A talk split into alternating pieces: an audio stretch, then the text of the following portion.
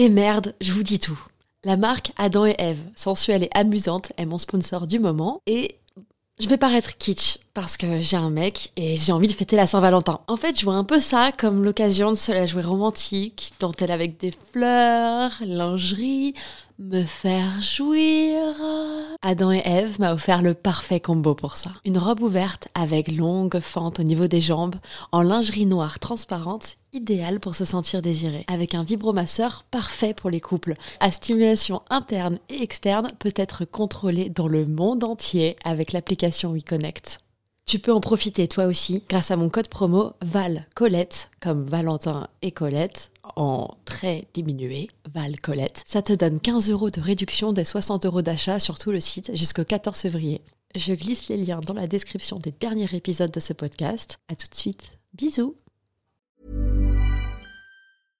Imagine the softest sheets you've ever felt. Now imagine them getting even softer over time. That's what you'll feel with Bowl and Branch's organic cotton sheets. In a recent customer survey, 96% replied that Bowl and Branch sheets get softer with every wash. Start getting your best night's sleep in these sheets that get softer and softer for years to come. Try their sheets with a 30-night guarantee. Plus, get 15% off your first order at bowlandbranch.com. Code BUTTERY. Exclusions apply. See site for details. L-E, L-E-O, les les les lélo. Salut les cocos. Avant que démarre notre épisode, permettez-moi de vous parler de Lelo, L-E-L-O, sponsor du podcast Colette se confesse pour ce mois-ci. Et cette année, Lelo, pionnier du marché des accessoires intimes haut de gamme, fête ses 20 ans. Je suis super fière de fêter cette collab avec eux et pour l'occasion de vous offrir un code promo de 25% avec le code COCO25.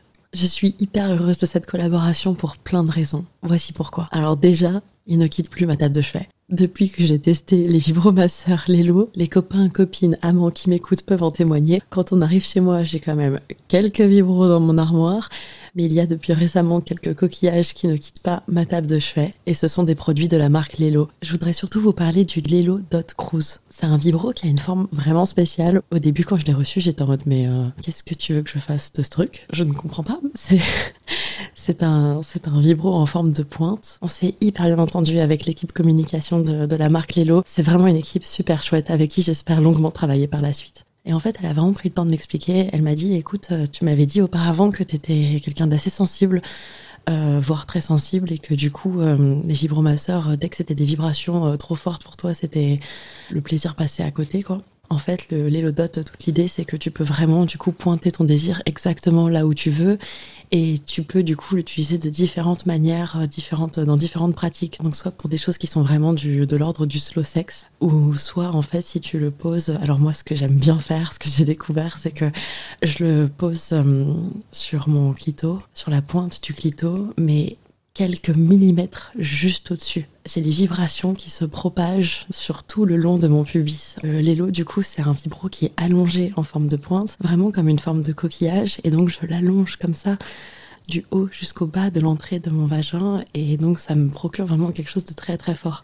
J'ai quand même testé maintenant plusieurs vibros et je trouve que souvent le problème c'est que les modes on a tendance à les connaître ou à les apprendre de manière assez automatique. Il a une petite particularité, ce vibro là particulièrement, le Lelo Dot Cruise, au moment de l'orgasme, il va relâcher 20% supplémentaire de vibrations pour justement créer cette décharge dans ton corps. Et moi ce que j'aime c'est être surprise et là, en l'occurrence, j'ai trouvé que hum, la manière dont les vibrations amenaient le plaisir était vraiment originale, très chouette. Franchement, c'est hyper innovant dans le sens où euh, et tu sens que c'est vraiment réfléchi pour à la fois faire du edging et à la fois pour faire venir le plaisir tout de suite. Sincèrement, je ne ferais pas ce message audio de cette manière-là si je n'étais pas première cliente, première fan de ce produit. Donc, euh, vous pouvez me faire confiance là-dessus. À l'occasion de ce partenariat, exceptionnellement, il y a un code promo sur ce produit, alors que c'est un produit tout neuf, pour 25% de réduction sur le produit neuf, Lelo Dot Cruise. Et en plus de ça, ils sont super beaux. Il y a différents coloris avec une finition dorée, hyper élégant. Au-delà de leurs produits qui sont super classe, si vous connaissez pas, je vous invite vraiment à checker leur site et je vous mets le lien dans la description avec le code promo COCO25. Et franchement, venez me dire ce que vous en pensez. Je serais hyper curieuse d'échanger avec vous. On est toutes et tous vraiment très très très différents en termes de sensibilité et les vibromasseurs, c'est un vrai sujet. J'en parle souvent avec ma communauté sur Discord et sur Instagram. Venez me dire ce que vous en avez pensé. Et n'hésitez pas à venir poser vos questions aussi. Moi, je l'ai testé, donc euh, si ça peut aider, tant mieux. Ça sert à ça. L-E, L-E-O, les, les, les, les, lo. Salut. Bonjour. Salut, c'est Colette et je suis avec Claudia. Tu préfères que je s'appelle Claudia ou c'est Claudia ou... Non, Claudia, c'est bien. Claudia. Salut Claudia. Claudia de Self Love Project. Bonjour Colette. Qu'est-ce que c'est Self Love Qu'est-ce que c'est Self Love Project en une phrase? Là, en une phrase. En deux, en euh, trois. Bon, en un paragraphe. Vas-y, t'as, tout le temps que tu veux en fait. Euh, bah, l'objectif, c'est d'accompagner les gens par rapport à leur vie amoureuse, euh, en leur permettant de se reconnecter à eux-mêmes, d'apprendre à mieux se connaître, à mieux se comprendre, pour avoir une vie amoureuse qui soit un petit peu plus douce et un petit peu plus en phase avec leurs désirs, plutôt qu'être en phase avec leurs peurs. Alléluia. Alléluia, Claudia. Super. Et aujourd'hui, du coup, ça tombe très bien que tu parles de désir et de peur, parce qu'aujourd'hui, de quoi tu voulais me parler? Euh, De ma première fois. Qui a créé plus de désir ou de peur? Plutôt des peurs et des blocages que du désir, oui. Hmm, intéressant. Il n'y a pas de fumée sans feu, j'ai envie de dire. C'est parti.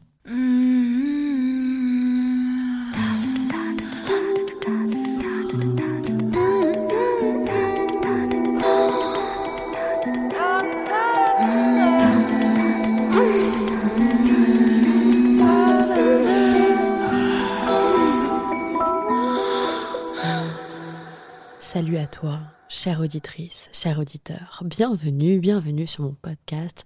C'est Colette. Je m'appelle Colette, c'est moi. Hum, c'est qui Colette? C'est moi. Euh, oui, c'est toujours moi, pardon, je n'ai pas bougé. Euh, donc salut, c'est Colette du podcast Colette se confesse. Le média qui va enrichir ton imaginaire érotique grâce à deux formats. Les histoires immersives, donc euh, ça c'est des histoires olé olé, grâce auxquelles chacun et chacune peuvent plonger à la découverte de ses envies, de ses désirs et de ses limites en toute sécurité. Pourquoi en toute sécurité? Parce que tu écoutes une histoire, tu fermes tes yeux, c'est ton imaginaire qui va faire le travail, ainsi que mes créations sonores, et qui va te permettre de définir en fait qu'est-ce que tu aimes, qu'est-ce que tu n'aimes pas, qu'est-ce que tu aimerais essayer, sur quoi aimerais-tu communiquer? Peut-être est-ce que ça va te donner envie de envoyer telle histoire à ton ou à tes partenaires juste leur mettre le petit grain de sable dans l'oreille. Tiens, est-ce que ça te dirait pas qu'on essaye de... Bon, voilà vous me direz. Et les confessions où j'échange avec mes invités autour d'une anecdote intime, amusante, parfois excitante, parfois triste. Toutes sont terriblement sincères. Claudia, merci d'être là. C'est trop cool. Je suis super contente. Euh, on s'est rencontrés il y a, il y a quoi? Il y a quelques semaines maintenant? Ouais, je crois un mois, max. Un mois. Et euh, on a mangé quoi? C'était un boboon, je crois On a mangé un boboon, oui. Ouais, c'était pas mal d'ailleurs. Bonne adresse. c'était bien. Et euh, Claudia, du coup, qui a été euh, introduite par, par un ami en commun et qui nous a dit à toutes les deux Ah, mais vous êtes faites pour vous entendre, vous allez forcément matcher. Et il a eu raison. C'est vrai que c'était un, un, un, super bon moment. On a parlé un peu toutes les deux, en, en plus, carte sur table, parce que euh, à la fois, je pense qu'on partage une sensibilité euh, assez similaire et en même temps, bah, du coup, on s'est toutes les deux lancées dans l'entrepreneuriat. Bon, toi, avant moi. Mhm. Donc, euh, tu, tu, tu, es un peu mon maître Jedi en cette matière. mais, mais, donc, tout ce qui est entrepreneuriat autour de justement des, des relations intimes, amoureuses. Bah, prêcher un peu la bonne parole de ok bah Comment est-ce qu'on remet du bonheur là-dedans, les gars? Et en fait, euh, quel est l'important des relations amoureuses? Est-ce que c'est est-ce que c'est euh, dans le paraître ou est-ce que c'est dans le savoir-être? Mmh.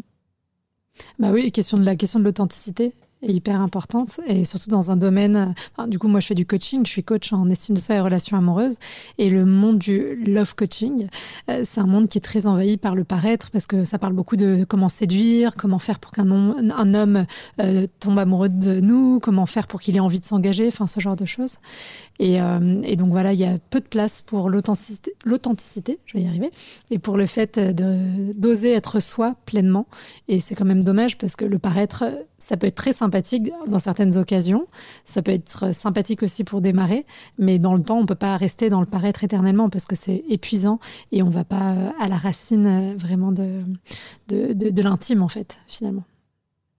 Ouais, carrément. Et ça me rappelle d'ailleurs qu'on a vu cette conversation euh, vis-à-vis de ça quand on avait déjeuné ensemble parce que euh, on s'était on, on s'était confié un petit peu certaines certains sites internet sur lesquels on était allé et on avait vu bah, les discours des uns et, ou des unes qui qui te promettent que tu vas devenir la femme la plus importante de sa vie, que tu vas savoir sucer comme jamais, que et, euh, et, ce qui est terrible, enfin moi à chaque fois que je lis ces pages, ça me fait beaucoup de mal en fait dans mon petit cœur parce que bah parce que déjà ça continue d'implémenter l'idée euh, que euh, bah, ça, en fait, il y, a tellement de mauvais en fait là-dedans. Je sais même pas par où commencer. Ça commence déjà à, ça, ça continue déjà à dire que, que, les femmes, nous sommes en compétition déjà les unes avec les autres. Mhm. Donc euh, euh, voilà, on ne va plus penser qu'à toi. Donc comme si en fait euh, tu étais en compète avec le monde entier.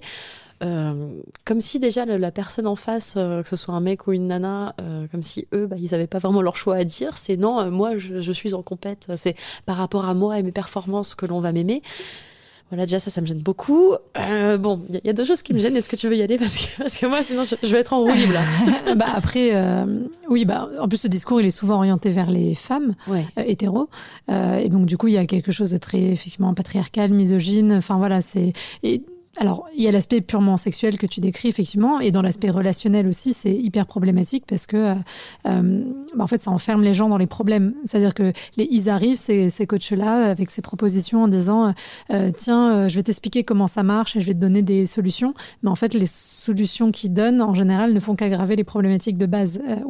Ou alors ça reste tellement en surface que voilà, on va pas à la racine. Donc, euh. Est-ce que tu as un exemple concret pour qu'on puisse visualiser euh, Pour tous ceux qui, qui, qui sont peut-être pas familiers avec le love coaching ou, bah, les pratiques dont on parle? bah, Typiquement, euh, tu vois, il y a un conseil qui revient souvent en tout cas pour les femmes, que moi j'ai aussi beaucoup entendu, c'est euh, il faut pas dire au début, quand tu rencontres un homme, que ce que tu recherches dans la relation.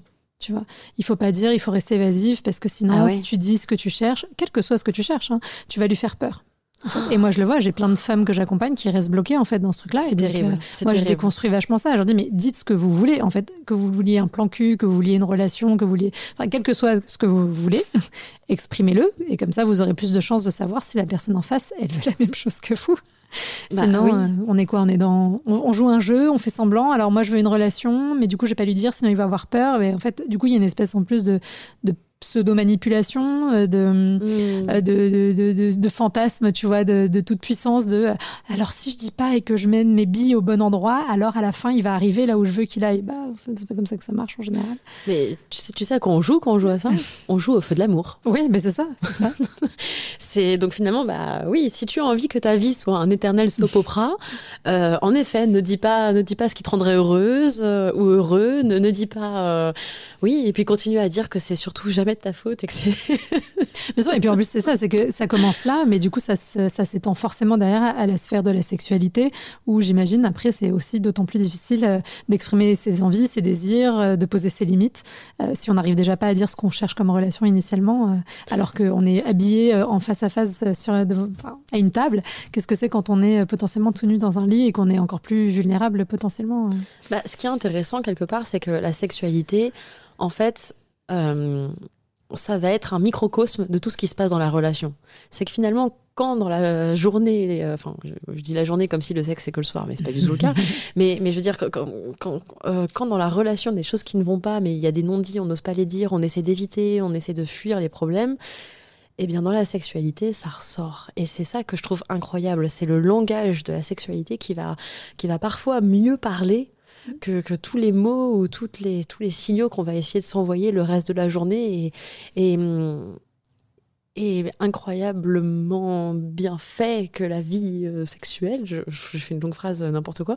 Mais euh, ce que je veux dire, c'est que ce qui est assez incroyable, c'est que après coup, une fois qu'on s'est dévoilé quelque chose dans l'ordre de l'intime, comme par exemple dans la sexualité, où nos corps ont parlé pour eux-mêmes, il n'y a plus de, il y a plus de machine, il y a plus de retour en arrière en mmh. fait.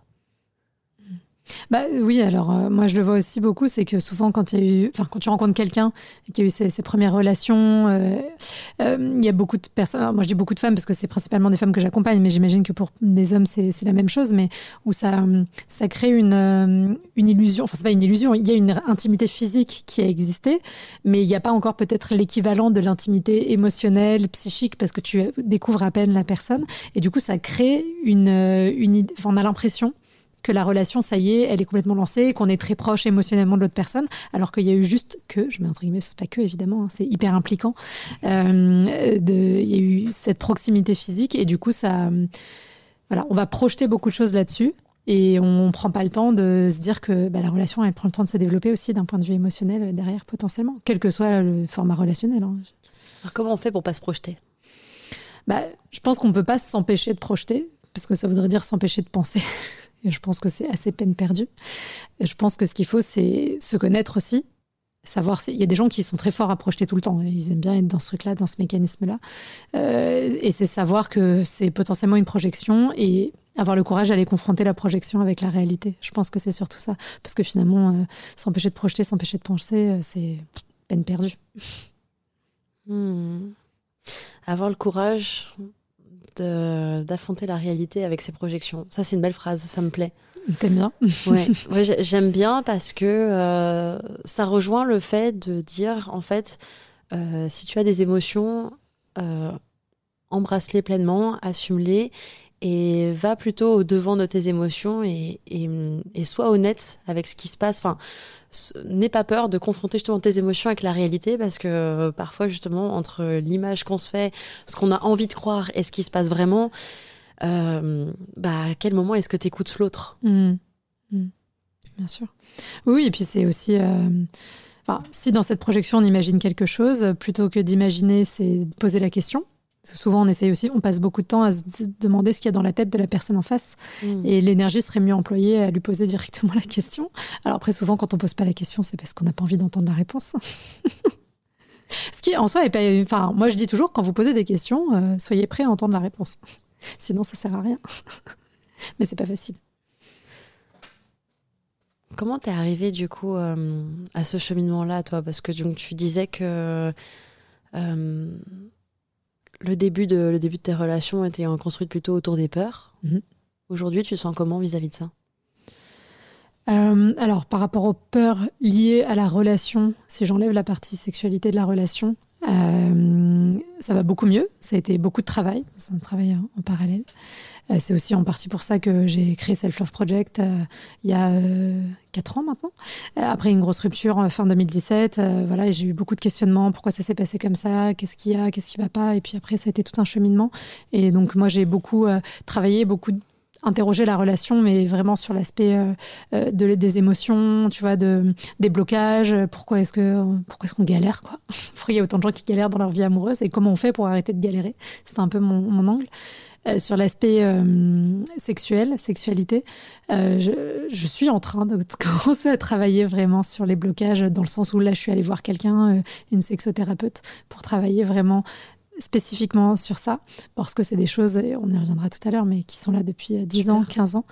Quand tu dis sur ça, c'est sur quoi? Si c'est pas trop discret. non, bah du coup, c'est sur les, les conséquences euh, lié à cette première fois là dont, je vais parler euh, parce que du coup c'est alors je sais pas si tu veux que je dise maintenant mais euh, non. voilà du coup je, je, laisse le, suspense donc du coup c'est sur ces conséquences là et sur après le problème c'est que quand tu traites pas la problématique tout de suite après, ça fait que des surcouches qui viennent, se, qui bah, viennent aggraver le problème de base. C'est trop bien que tu aies commencé Donc, ce suivi. Ouais, bah, c'est bah, courageux, c'est bien.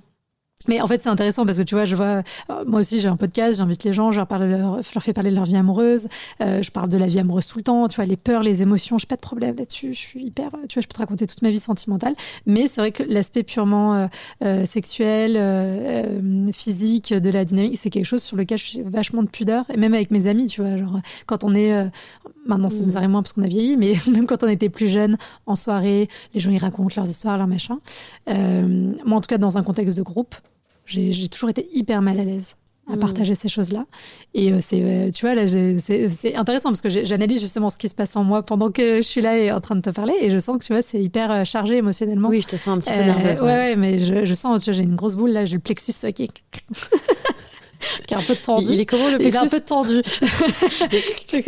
Comme ça. Non, non, mais du coup, c'est. Surtout que, bon, en plus, là, je raconte un truc qui est, qui est euh, compliqué, qui derrière a entraîné beaucoup de choses, mais c'est pas grave, c'est bien, tu vois, c'est challengeant, c'est intéressant. Et Mm. je pense que ça fait partie aussi, tu vois, du. Peut-être que, notre, peut-être que notre rencontre. Mais euh, complètement, mais c'est ça. mais complètement. Mais moi, c'est intéressant. C'est ça qui est hyper, euh, hyper chouette, tu vois. Voilà, comme je disais, l'aspect émotionnel, relationnel, il y a. J'ai pu, en long, en large, en travers, oui, il y a toujours des choses à apprendre, hein, mais je suis hyper, j'ai pas de soucis. Euh, dire que j'ai peur, j'ai pas de problème, tu vois. Genre, il y a des gens, ils arrivent pas à dire ça. Mais c'est vrai que sur l'aspect euh, sexuel, il y a vachement plus de, de tabous et de, de blocages, mais du coup, c'est bien. On est là pour travailler. T'es une personne sensible, tu trouves, toi? Oui, je vais pas dire le contraire. Je suis hyper. euh, Enfin, je sais pas si je suis hyper sensible dans le sens où c'est pas un vrai diagnostic, c'est pas un vrai truc euh, euh, psychologique, tu vois. Mais en tout cas, oui, je suis quelqu'un de très sensible. Je pleure très facilement. et je pense que j'ai beaucoup. Enfin, je suis très sensible parce que j'ai beaucoup d'empathie et que du coup, je, je me fais mais facilement dans ce que les gens ressentent parce que je capte aussi beaucoup.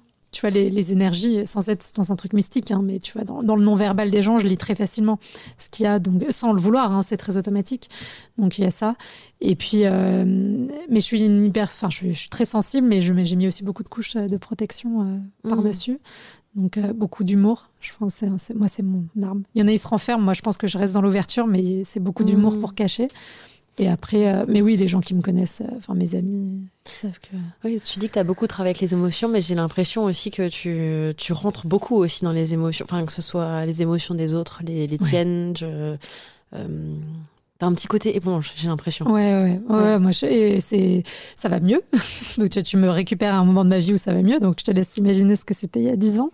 Aujourd'hui, j'ai 34 ans. Donc, euh, tu vois, il y a 10 ans Mais en tu m'as l'air arrière. tout à fait celle d'esprit, Non, j'ai non, pas non, du tout non, dit non, ça. mais non, non, mais je sais bien. Non, non, mais c'est pour te dire, tu vois, il y a, il y a- il y a 10 ans en arrière, c'était encore pire.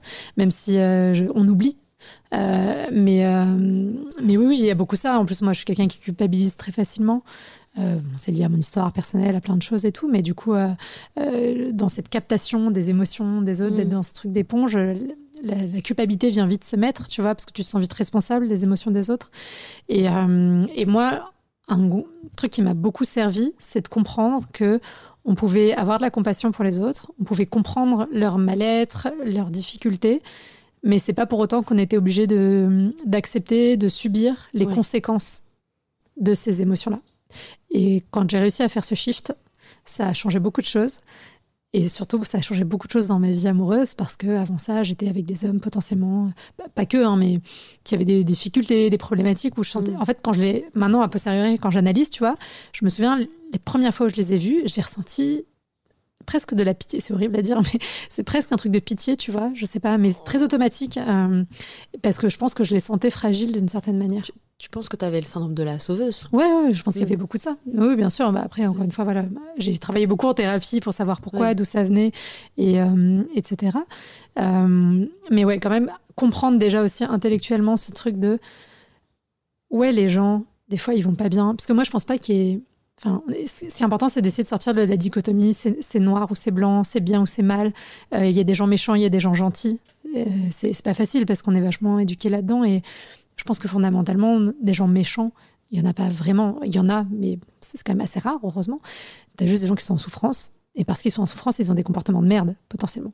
Mm. Et ça veut pas dire qu'il faut excuser le comportement de merde, ça veut pas dire qu'il faut pas punir le comportement de merde, mais tu vois, c'est deux, c'est deux aspects différents. Et, des- et quand on comprend pas ça, on a tendance à être dans une espèce de surempathie où on va tout excuser, on va tout accepter parce que le pauvre ou parce que la pauvre, elle a mal, elle souffre, c'est difficile. Et du coup, il faut arriver à poser la limite entre ces deux Ouais, trucs-là. bah justement, j'allais dire euh, le mot limite. Mm. Et c'est- d'où l'intérêt euh, de mon podcast et peut-être du tien. J'ai écou- écouté. Mais, euh, mais c'est c'est justement bah, apprendre à connaître, apprendre à se connaître Mm. pour pouvoir ensuite poser euh, ses envies, ses besoins, ses limites. Euh, et c'est notamment du coup ce qu'on voit euh, dans ton coaching, dans le mien, pas de la même manière. Euh, voilà, moi c'est vraiment par le biais de, de l'imaginaire et de la création d'un alter ego et de, de voilà aller toucher l'extraordinaire euh, depuis l'ordinaire et hum, Et ouais, puis croire en soi, en fait. Moi, je pense que j'ai l'impression que tout démarre de là. C'est parce que tu crois pas en toi que du coup. euh, Alors, je, je- je- je dis ça parce que je l'ai cérébralisé, mais en fait, sur le moment, c'est pas ce qu'on se dit. On se dit Bien pas, sûr. ah, parce que j'ai pas confiance en moi. On se dit, ah bah non, bah, l'autre, il me demande ça, bah, bah pourquoi je dirais pas oui Bah oui, d'accord, bah non, mais on peut le faire. Après tout, si ça lui fait plaisir. Non, non, non, non, non. Sauf qu'en fait, qu'est-ce qui se passe? Qu'est-ce qui se passe? Bah, À force de faire plaisir aux autres, eh ben, on s'écoute plus, on sait plus vraiment ce qui nous nous fait plaisir. Et puis du coup, bah, euh, parfois on pense que ça nous fait plaisir aussi, mais en fait peut-être qu'on a atteint certaines limites ou peut-être qu'on a juste trop dit oui et que euh, on a fait beaucoup de pas pour l'autre et que l'autre a pas fait pas pour nous ou vice versa. Parce que là, je, je parle comme dans le cas où on est, on a le syndrome de la sauveuse ou du sauveur, mais il y a euh, donc dans le triangle de Hartmann, il y a trois positions. Il y a le bourreau, la victime et le sauveur. Et la même personne peut, euh, peut changer de l'un à l'autre. Donc on peut être aussi le bourreau de quelqu'un et on peut aussi être euh, le ou la victime de quelqu'un d'autre. Ou même euh, tout ça à la fois avec la même personne, mais pas dans les mêmes moments de la journée. Oui, c'est un joyeux bordel. C'est pas les relations les plus tranquilles, celle-là. non. On n'est pas détendu en général dans ce genre de dynamique relationnelle. C'est- Euh, c'est quelque chose que tu as vécu bah, pas mal? L-E, L-E-O, les, les, les, lots. Et cette année, Lelo, pionnier du marché des accessoires intimes haut de gamme, fête ses 20 ans. Je suis super fière de fêter cette collab avec eux et pour l'occasion de vous offrir un code promo de 25% avec le code COCO25. Il a une petite particularité, ce vibro-là particulièrement, le Lelo Dot Cruise, au moment de l'orgasme, il va relâcher 20% supplémentaire de vibrations pour justement créer cette décharge dans ton corps. Au-delà de leurs produits qui sont super classe, si vous connaissez pas, je vous invite vraiment à checker leur site et je vous mets le lien dans la description avec le code promo COCO25 et franchement, venez me dire ce que vous en pensez. L-E, L-E-O, les, les, les, les, lots. Euh, oui, je pense. Alors, j'ai jamais, enfin, j'ai pris du recul, j'ai jamais pris le temps de les analyser vraiment euh, sous le prisme là du triangle à proprement parler.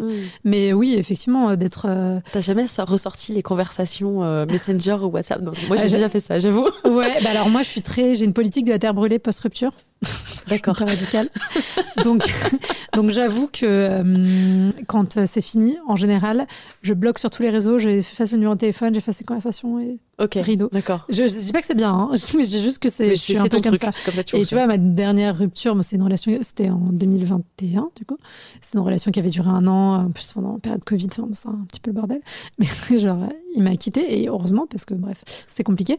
Euh, je suis rentrée chez moi, j'ai, j'ai pris les cadeaux qu'il m'avait offerts, j'ai, j'ai tué genre le collier, je l'ai déchiqueté, le livre, je l'ai réduit en mille morceaux. Ah oui, donc Ah, c'était. mais en fait, euh, genre, bah voilà, tu me demandes, est-ce que t'es dans l'émotion?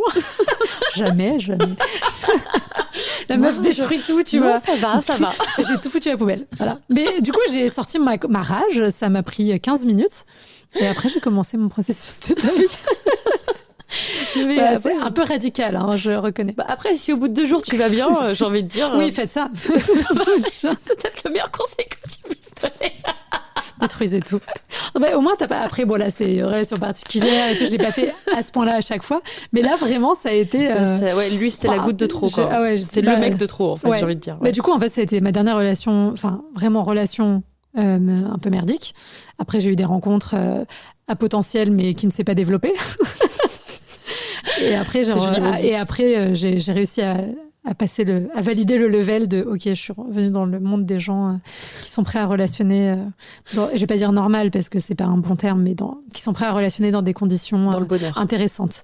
Dans le bonheur et la bienveillance. Oui, voilà, c'est ça. Qui sont, Dans la générosité. Et... Oui, et puis dans la compréhension de soi-même déjà. Ouais. Enfin, tu vois, Oui, donc oui. Ça, c'est important. Mais c'est rigolo parce que oui, moi, c'est assez tout l'inverse à ce niveau-là. Je suis- J'ai tendance à tout conserver. J'adore conserver. Mais je conserve tout. hein. Toutes les discussions, même avec les amis, j'adore. hein. Ouais. Mais en fait, pourquoi j'adore? Parce que une fois, je l'avais fait pour euh, un de mes premiers mecs, je sais pas, quand j'étais ado. Et euh, par hasard, en nettoyant mon disque dur euh, des années plus tard, je suis retombée dessus, puis je l'ai ouverte vraiment comme ça, en mode oh tiens, oh c'est rigolo, j'ouvre. Et je suis retombée sur des conversations. Et je me suis rendu compte qu'entre le souvenir que j'avais, ce que je pensais que le mec me disait, et ce que je lisais là des années plus tard, j'étais en mode oh, mais mon Dieu quoi. Mais en fait, d'accord, c'est ça qui s'est passé réellement. Et, et en bien et en mal. Mhm. C'est que je me suis aussi rendu compte de mes erreurs. Là où avant, j'étais probablement dans la mauvaise foi à me dire Ah ben non, mais là, mais bien sûr que moi j'ai bien fait de penser ça et de lui dire ça et nanani et que je lui reprochais ça. Et là, je me dis Ah non, mais en fait, euh, peut-être que le mec essayait aussi de te dire des choses que t'as pas voulu voir. Bien sûr. Et donc ouais, donc du coup depuis je me suis dit, bah, je, trouve que c'est un, une super arme de, de pour apprendre à se connaître en fait. Parce que du coup, parfois, dans les conversations texto et tout, bah, en plus, tu réagis parfois un peu, un peu sous le coup de l'émotion, justement, un peu, dans le dur. Et c'est, justement, c'est un peu ces points-là que, que quand on veut se faire mal, mais du bien sur le long terme, c'est ces points-là qu'il faut aller creuser. Non, mais t'as raison. En vrai, je pense que c'est une bonne idée. Hein, si je t'enverrai mes conversations si tu veux. Je ferai de la post-analyse. Mais comme ça, tu pourras te, te, tu pourras te projeter sur mes conversations et te, te demander si le mec était bien pour toi, mais c'était mon mec. Enfin bref. non, non, mais euh, non, mais c'est un bon outil aussi. T'as raison, effectivement, hein, de regarder avec du recul quand l'émotion est, à circuler aussi. Et enfin, on l'a tous fait, hein, toutes, euh, d'envoyer un message et puis deux jours après, tu relis, tu fais putain merde. J'aurais pas dû. Oui, je l'ai peut-être un petit peu pris à cœur. Voilà, c'est oh. ça.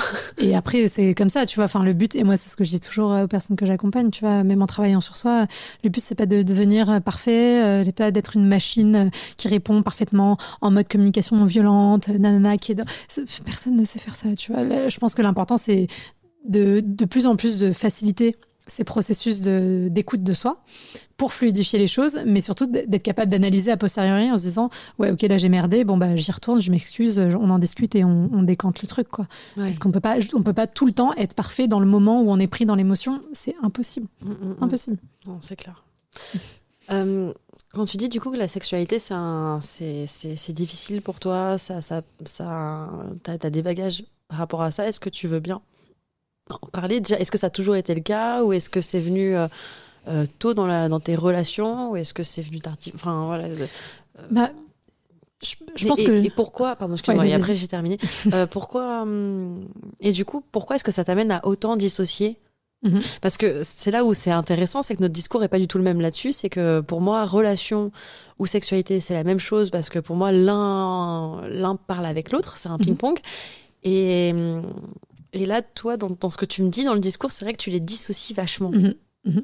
Bah, alors, je réponds juste à celle-là en, premier parce que. Euh, en fait, effectivement, je pense que moi, je le dissocie parce que c'est lié, moi, à mon histoire et à mon mode de fonctionnement. Mais je suis complètement d'accord avec ta vision des choses qui est que c'est lié parce que, de toute façon, euh, quand on fait du sexe avec quelqu'un, quelle que soit la relation dans laquelle on est, on a une forme de relation avec cette personne et que la sexualité fait partie aussi de la relation. Donc je suis d'accord avec toi sur le fait que euh, ce soit euh, de choses qui sont liées avec des problématiques de fond qui sont euh, pas les mêmes, mais qui viennent toucher au même endroit, les limites, les peurs, le, désir, toutes ces choses-là. après, moi, je me suis hyper spécialisée, on va dire, sur l'aspect vraiment célibat, enfin, tu vois, tu vois, sur l'aspect relationnel de toutes ces choses-là, parce que mm. la sexualité euh, j'estime qu'il y a un autre sujet de d'expertise potentiellement à avoir et que moi c'est pas une expertise que j'ai ou ça vient toucher à d'autres choses, euh, potentiellement à des traumas, des trucs comme ça, etc. Et, et que en plus comme je pense que c'est un sujet qui est compliqué pour moi, effectivement je me suis moins penchée là-dessus. Mais euh, peut-être que tu vois, je sais pas dans 5 ans, dans 10 ans, c'est des choses qui vont se réconcilier aussi dans mon dans mon travail.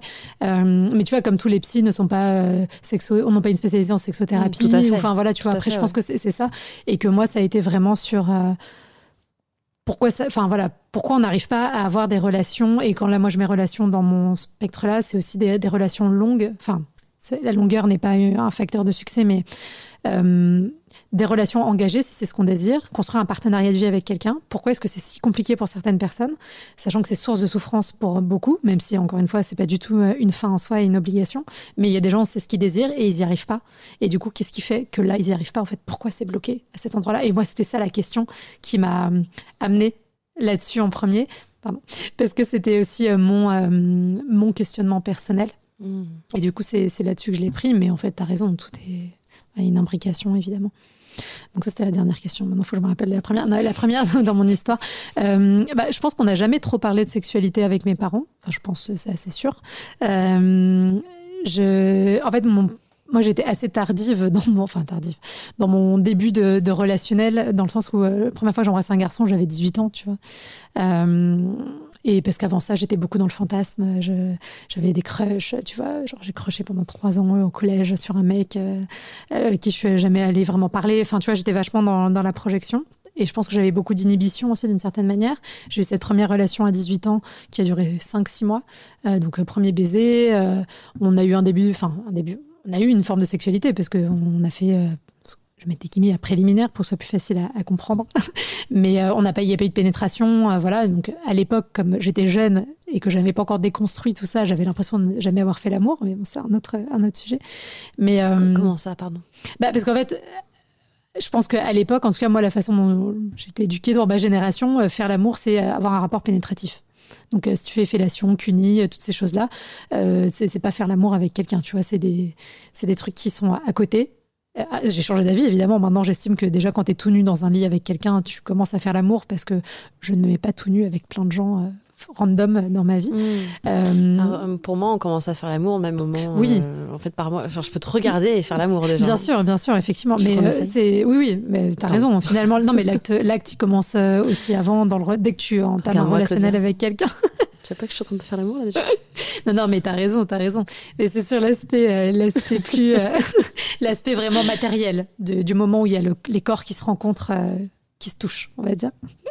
Alors ceux, ceux, qui n'ont pas, ceux qui nous écoutent et qui ne regardent pas sur YouTube, je suis en train de faire des petites avances avec mes mains sur la table vers Claudia. Donc c'est pour ça qu'elle commence à rigoler parce que je crois que je suis mignonnement en train de la mettre mal à l'aise. c'est très mignon. J'aime beaucoup. Mais mais donc, du coup, euh... bon, ça ne dérange pas, regarde. ah oui, bon, tout va bien. ah, j'aime bien. C'est cool. Euh, mais bon, en tout cas, à l'époque, euh, voilà, j'avais encore une vision très euh, vintage. J'ai 150 ans de, du rapport sexuel et de ce que ça impliquait et tout. et je ne sais plus pourquoi je ça, mais en tout cas, bref, tout ça pour dire que j'ai assez peu parlé de sexualité avec mes parents. J'ai assez peu parlé de sexualité avec mes parents. C'est pas du tout des sujets qui étaient open. Euh, non pas que ce soit au contraire tabou, tu vois, mais en tout cas, on n'en parlait pas. Euh, et donc, euh, je sais plus où je voulais en C'est pas tabou, mais si tu ramenais un mec, c'était gênant. Non, non, bah non, ah parce que tu vois, cette, cette, relation, cette première relation que j'ai eue à 18 ans, je, je vivais encore chez mes parents.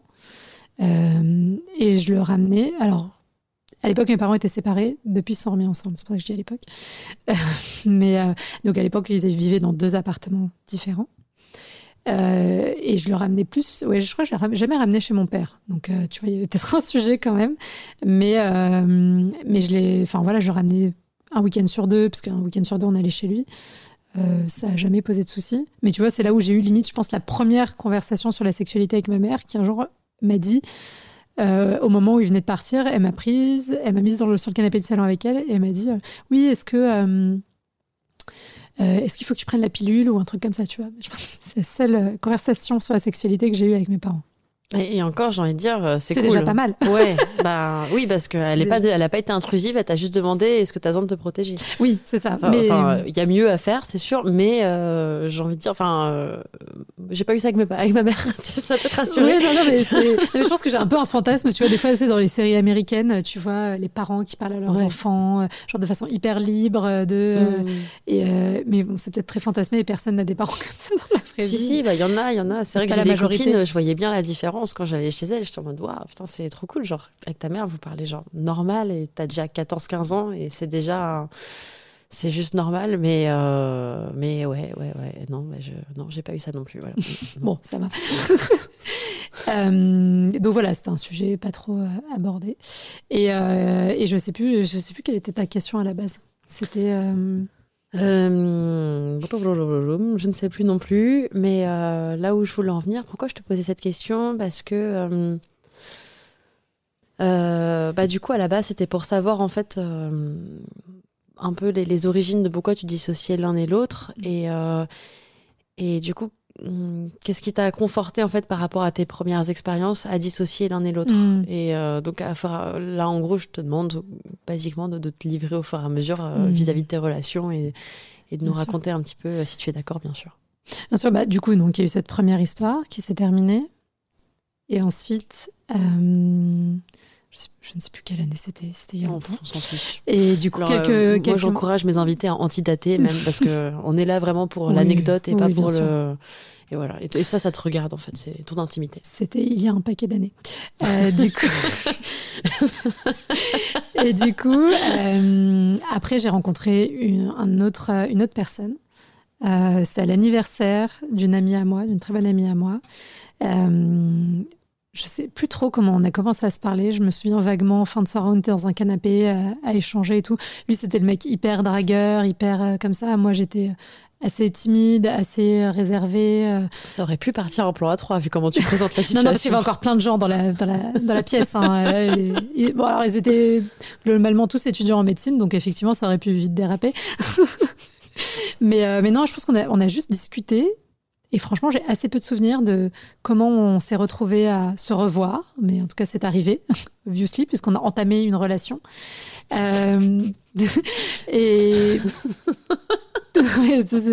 et, du... Non, mais c'est assez flou. Hein. Euh, après, c'est il y a 15 ans, mais... Et on a, voilà, on a commencé à se voir, à se fréquenter régulièrement il n'y avait pas de rapport. Je sais même pas. Mais il te plaisait ce garçon? Ouais, je pense. franchement, non mais c'est assez. Euh, je, pense que j'ai un peu fait un blackout, hein, tu vois, sur un truc parce que y a, tu vois, j'ai plus de souvenirs de ma relation d'avant et de mon premier baiser. Euh, ah, de, la relation juste, avant, lui Ouais, bah tu vois, dont je parlais là. Euh, je, me rappelle avec ce. C'est intéressant parce que là, comme t'en parles, on sait même pas si en fait s'il te plaisait, s'il y avait du flirt. Franchement, je, bah, je pense qu'on a flirté pendant l'anniversaire. Mais je te dis, j'étais vachement je pense que j'étais assez passive, tu vois, dans, dans le fait de, de recevoir l'attention d'un mec à l'époque. Hmm. Euh, un peu J'en suis même de... me demander si t'étais consentante à draguer avec ce. Non, mais c'est vrai. Non, bah, je, pense que oui, quand même. Il y avait un truc. Euh, il y avait peut-être une forme d'emprise indirecte. Tu vois, enfin, quand je dis indirect, c'est dans le sens où, comme j'étais un peu comme ça, timide, tu vois, hmm. que j'avais pas trop confiance en moi à l'époque. Euh, quand un mec s'intéressait à moi, euh, ça me paraissait un peu grandiose, tu vois. C'était et ce mécanisme de passivité, d'être choisi, c'est un truc qui est assez récurrent chez beaucoup de femmes. Hein, euh, mm. Moi, je le vois. donc, je pense que j'étais vachement là-dedans. Et c'est ouf, hein, parce que tu vois, j'essaye de chercher des souvenirs. J'ai vraiment très peu de souvenirs de ce. J'ai des souvenirs négatifs. Non, mais j'ai des, des images de moi à, à la bibliothèque à Pompidou euh, parce que à l'époque on était étudiants. Et du coup on y allait, on se retrouvait le week-end là-bas pour bosser. Et, euh, et je le vois me dire oui parce qu'à l'époque j'étais euh, encore en études d'orthophonie que j'ai arrêté et donc en fait c'était l'année où je me posais la question est-ce que je continue ou est-ce que j'arrête? Et genre ça m'était super mal et tout. Bref et du coup je lui ai dit je vais arrêter et je vais aller faire un DUT et le mec m'a regardé de haut en mode en me disant je sais plus exactement ce qu'il a dit, mais ça sous-entendait euh, si tu vas faire un DUT, c'est que tu es complètement débile, euh, complètement teubé. Enfin voilà, tu vois, c'était ça un peu la dynamique de la relation. Et moi, j'étais là, genre, ah oui, mm. ok, machin. Enfin bref. En fait, je pense que je me laissais complètement écraser dans cette, euh, dans cette relation. Euh, Après, il y a aussi le truc que euh, quand tu es jeune, que tu es étudiante, en gros, tu sors à peine des jupons de tes parents et tu es encore dans ce truc de ah, mais faut bien faire, faut être une bonne personne. Une bonne personne, ça fait des grandes études parce qu'on va tout. Enfin, c'est un peu ce qu'on m'a toujours appris. Donc, peut-être qu'il y avait aussi un peu de ça où tu te disais, bah oui, non, il faut que je sois dans le moule parce que. On dit souvent hein, que les premières parties de notre vie, bah, on, on, veut faire comme papa, maman, enfin comme on nous a appris. Et puis finalement, plus on se rapproche de la trentaine, plus on, Là, on devient quelqu'un d'autre et en fait, on devient le réellement nous. Bien et sûr. après, enfin, je dis trentaine, mais chez certains, c'est la quarantaine, chez d'autres, c'est la cinquantaine. Bon, après, il n'y a pas de, y a pas Faut se débarrasser des couches euh, de l'oignon euh, au fur et à mesure. Ouais, Shrek. c'est ça. Mais, euh, mais en tout cas, ouais, c'est. Enfin, sur l'aspect purement relationnel du début, de comment ça a démarré, de comment ça s'est passé, j'ai assez peu de souvenirs. Mm. Euh, je saurais même pas te dire est-ce que j'étais bien ou pas bien. Tu te souviens euh, que, je, puisse me raccrocher à quelques ouais, Ouais, bah, mais du, non, mais, mais, du coup, voilà, du, en classe, ça a commencé. On a commencé à se fréquenter.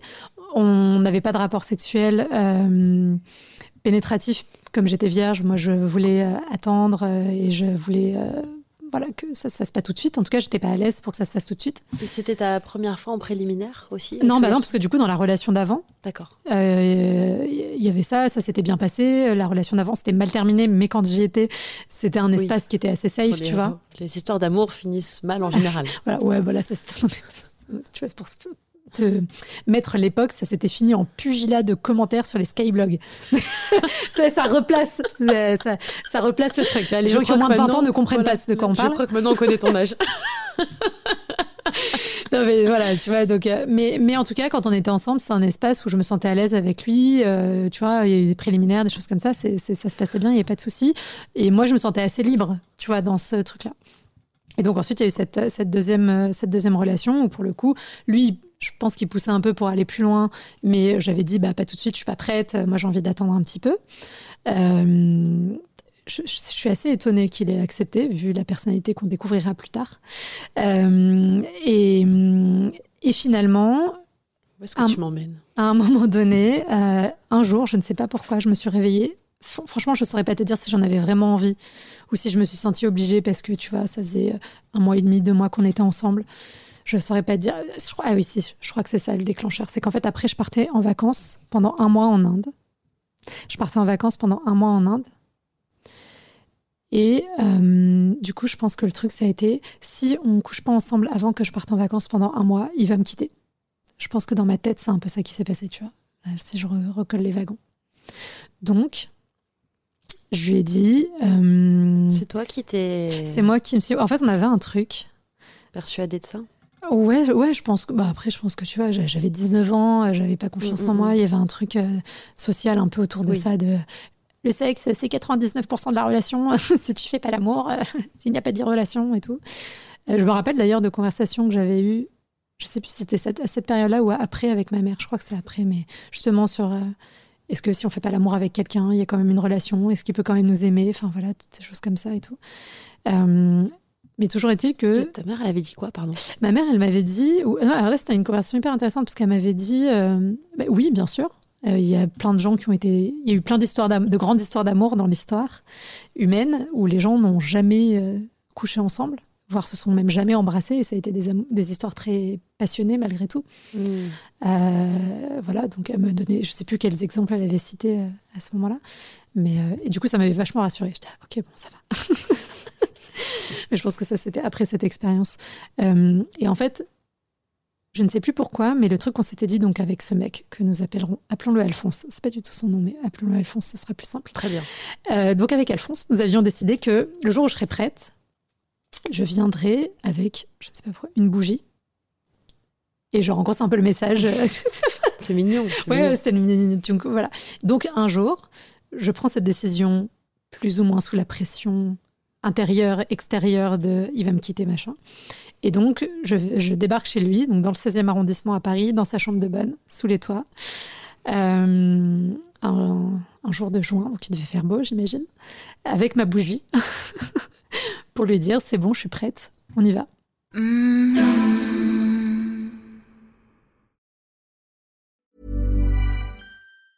Hey, it's Danny Pellegrino from Everything Iconic. Ready to upgrade your style game without blowing your budget? Check out Quince. They've got all the good stuff shirts and polos, activewear, and fine leather goods, all at 50 to 80% less than other high end brands. And the best part? They're all about safe, ethical, and responsible manufacturing. Get that luxury vibe without the luxury price tag. Hit up quince.com slash upgrade for free shipping and 365 day returns on your next order. That's quince.com slash upgrade.